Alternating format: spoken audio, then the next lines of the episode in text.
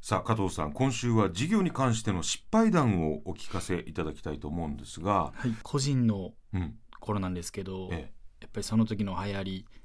に乗っかっあーて僕自身乗っがかって全く美味しくないと思うものでもはい、取り扱ってしまう並べてしまうとそうですねなるほどはい、その時にやっぱり赤字になったりとか、えでもそのインスタとかではいバーンってみんなうブレイクしてるようなのを、はいもう端から売れていくんじゃないんですかまあ、売れるんですけど、ええ僕自身が気持ちよくは売れないです よね。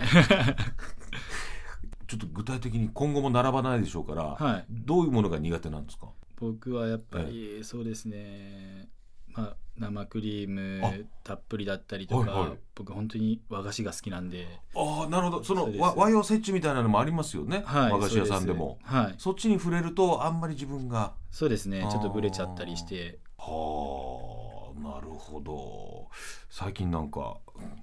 考えてるものはあるんでしょうか新しいものですか、ええええいややっぱり芋とか栗を使って何か新しくあー大好き大好きええええええいいですねなんか見たことないようなのを作りたいなとちょっと工場の方と今はあ